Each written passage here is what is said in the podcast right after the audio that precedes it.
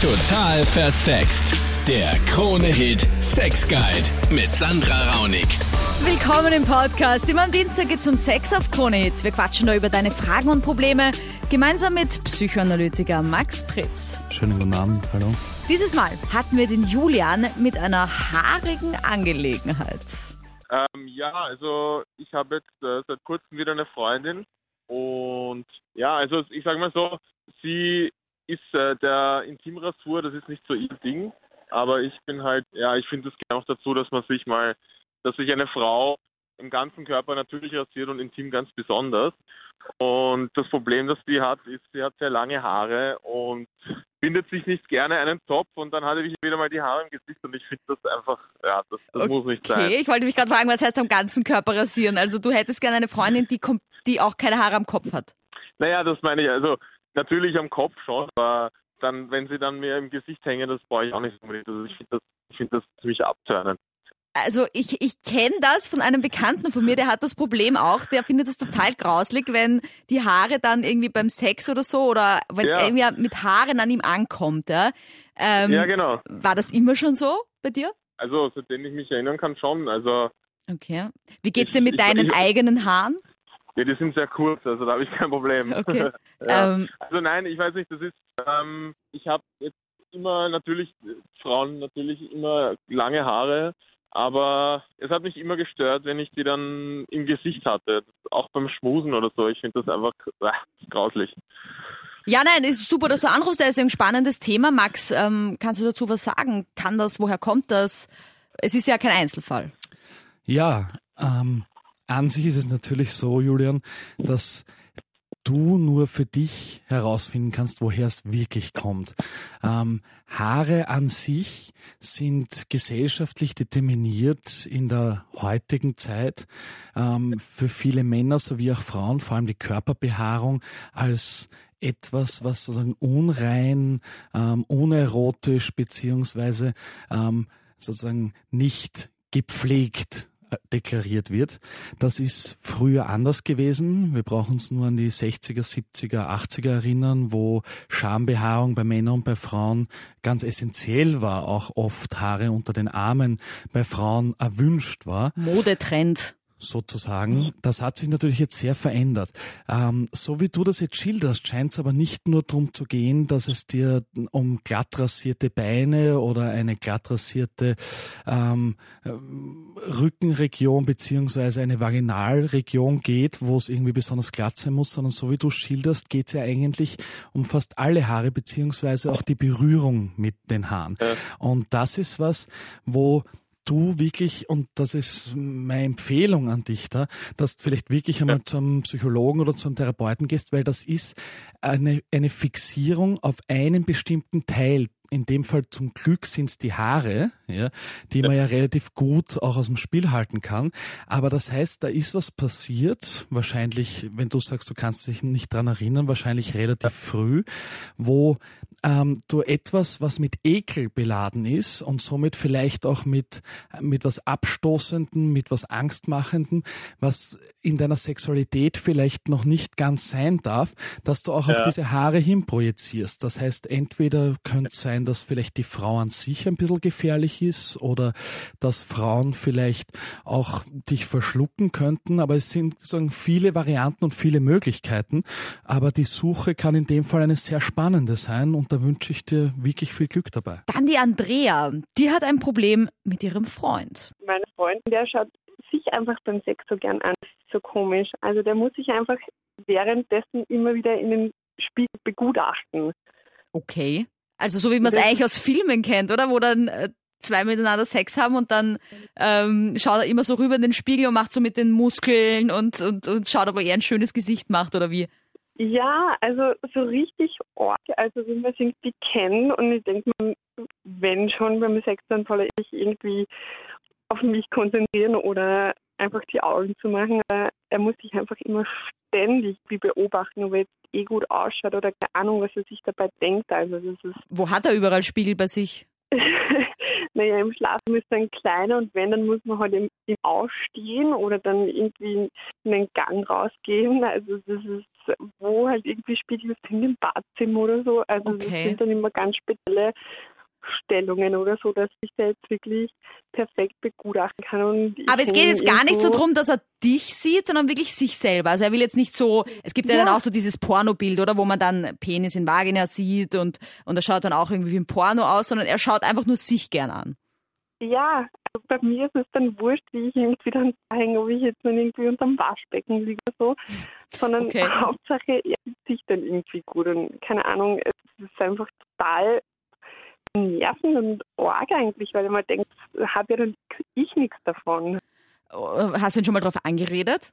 Ich weiß nicht, also wirklich eigentlich, nur mal so danach mit, ja, es war jetzt schon ein bisschen unbequem und rum und irgendwie weicht er dann immer total aus. Also der will dann nur, geht er weg und will nicht über das reden. Also, Also er erinnert sich aber auf jeden Fall schon irgendwie, dass er das macht, weil manchmal passiert das ja auch so unbewusst, dass Leute gar nicht wissen, dass das irgendwie. ja, ein vollbewusst, sonst würde man ja dann nicht aufweichen und dann irgendwie wegrennen, weil sonst würde er ja wenigstens sagen, ja, boah, ist mir gar nicht aufgefallen oder so. Also da kenne ich ihn schon so gut, dass er da irgendwie dem total ausweichen will. Okay. Narzissmus. Und so klingt ein bisschen, dass dein Freund eigentlich unter relativ ähm, hohem narzisstischen Bedürfnis leidet. Das heißt nichts anderes, als dass er wahnsinnig viel Bestätigung braucht, so wie du auch schilderst. Er muss sich anschauen, ob er eh hübsch ist, ob alles passt. Und das ist was, was in der Sexualität sehr schwierig sein kann, weil, wie du es auch richtig spürst, da geht es dann ein bisschen weniger um dich. Und jedem narzisstischen Bedürfnis, so wie es dein Freund gerade erlebt, liegt eigentlich, und das ist auch die Richtung, in die du gehen kannst, liegt eigentlich ein Minderwert. Also ein Gefühl von, ich bin eigentlich nicht gut genug zugrunde. Jetzt ist es natürlich so, dass wenn bei der Sexualität er sich in dem Ausmaß selbst betrachtet und dich eigentlich so wenig, dann wäre es natürlich ganz wichtig, dass du nicht den Weg einschlägst und sagst, warum machst du das die ganze Zeit? Was soll denn das? Weil dann wird er nicht darauf ansprechen können, sondern das Wichtige ist, dass du mit ihm drüber sprichst, dass es ihm anscheinend sehr wichtig ist, dass er sehr schön und sehr erotisch und sehr männlich ausschaut und dass er das auch tut und dass du dich aber vielleicht ein bisschen zurückgesetzt fühlst, wenn er sich nur um sich kümmert und dann im Endeffekt ihm vor allem sagen kannst, dass er für dich der attraktivste, anziehendste, männlichste Mann ist, wenn er sich vor allem mit dir auseinandersetzt und dass es äh, schön ist, dass er irgendwie gut aussieht, aber dass es darum so wenig geht für das, was du mit ihm auch erleben möchtest. Und wenn du da seinen narzisstischen Punkt kraulst und ihm eigentlich das Gefühl gibst, ihm geht's, ihm sollte es um was anderes gehen, was ihn dann noch mehr erhebt, ja, dann habt ihr eine gute Chance, dass ihr das gut miteinander in den Griff kriegt. Aber das ist ja so wie bei Schauspielern, oder? Die sich für die Rollenvorbereitung in den Spiegel schauen. Das soll man ja auch überhaupt nicht machen, weil man dann auf einmal so merkt, wie man ausschaut. Und ich würde jetzt nicht wissen wollen, wie, was für ein Gesicht ich beim Sex mache, weil dann finde ich mich vielleicht dann unattraktiv oder so. Das ist die eine Seite, dass sich die meisten Menschen beim Sex eigentlich nicht gerne sehen wollen. Deswegen gibt es auch oft Sexualität im Dunkeln oder in abgedunkelten Schlafzimmern. Aber es gibt eben auch die genau andere Schiene, wo jemand eigentlich nur dann wirklich ähm, zum Höhepunkt kommen kann, wenn er das Gefühl hat, er ist in seiner perfekten Pose, in seinem perfekten Äußeren und befriedigt den anderen dadurch. Und deswegen ist es eben so wichtig, dass du ihm widerspiegeln kannst, dass er einerseits natürlich hochattraktiv und wahnsinnig schön ist, aber vor allem, dass Befriedigung für dich und gelungene Sexualität nicht nur heißt, dass er toll ist, sondern auch, dass er dich wahrnimmt. Und dann noch die Clara, vielleicht kennst du ihr Problem, ja? Weil es dich selbst betrifft. Aber bei mir ist es generell das Problem, ich kann keine Männer ansprechen. Also wenn ich es versuche, fange ich an zu stottern und werde rot wie eine Tomate. Und jetzt ist bei mir das Problem, ich bin gerade bei einer Geburtstagsfeier und mir wird so ein Typ gefallen und ich weiß einfach nicht, wie ich das angehen soll. Okay, und äh, weißt du, woher das kommt? War das immer schon so oder hat sich das jetzt erst in letzter Zeit irgendwie so rauskristallisiert? Nein, das war eigentlich immer schon so. Also ich, ich habe mich weder in, in der Schule irgendwie getraut, mit Jungs zu sprechen. Und wenn dann eine Gruppenarbeit angestanden ist, ich, ich, ich habe fast nichts sagen können. Ich bin rot angelaufen, habe Schweißausbrüche gekriegt und Also Ich dann hab muss ich mir nicht- dich jetzt mal loben, dass du dich getraut hast, im Radio anzurufen, wenn du so schüchtern bist.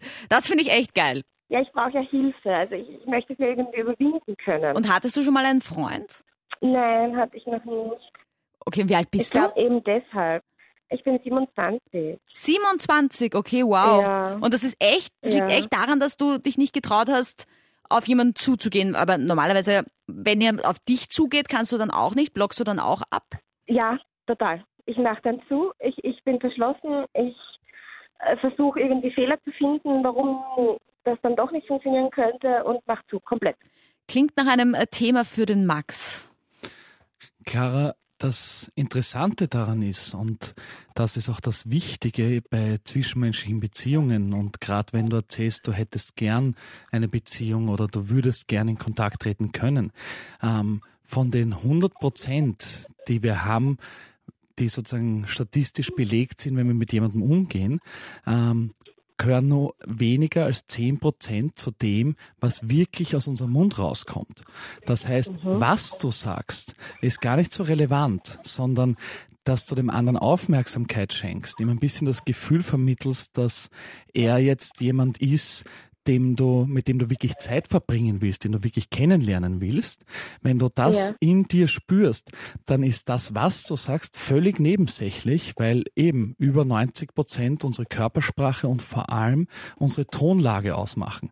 Das heißt, du könntest einen noch unter Anführungszeichen schlechten Spruch bringen, solange der Okay. in einer Art und Weise ist, wo dein Gegenüber sich irgendwie angenommen oder so fühlt, dass er das Gefühl hat, aha, auch wenn es ein peinlicher oder nicht optimaler Anmachspruch ist, das ist irgendwie ein interessanter Mensch, dann hast du schon gewonnen. Und so wie du jetzt klingst, ähm, glaube ich, kann man mit dir wahrscheinlich irgendwie sehr nett und wahrscheinlich auch lang reden.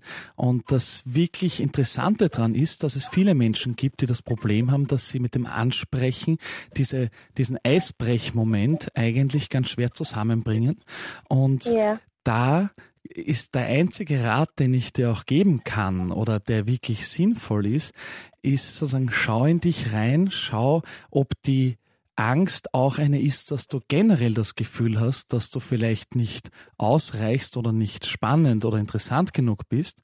Und wenn das der Fall ist, dann fehlt es natürlich am Selbstvertrauen. Und wenn das aber nicht der Fall ist, sondern nur um diesen Moment der Problematik es sich handelt, wo du nicht weißt, wie, dann einfach drauf los und sagen, dass du Clara heißt und ihn fragen, wie er heißt, weil alles andere kann sich in der Chemie ganz schnell ergeben zwischen euch. Und das Problem dran ist natürlich, dass es beim ersten Mal dann oft nicht so hinhaut, aber zum Glück gibt es Ja. viele Frauen und viele Männer.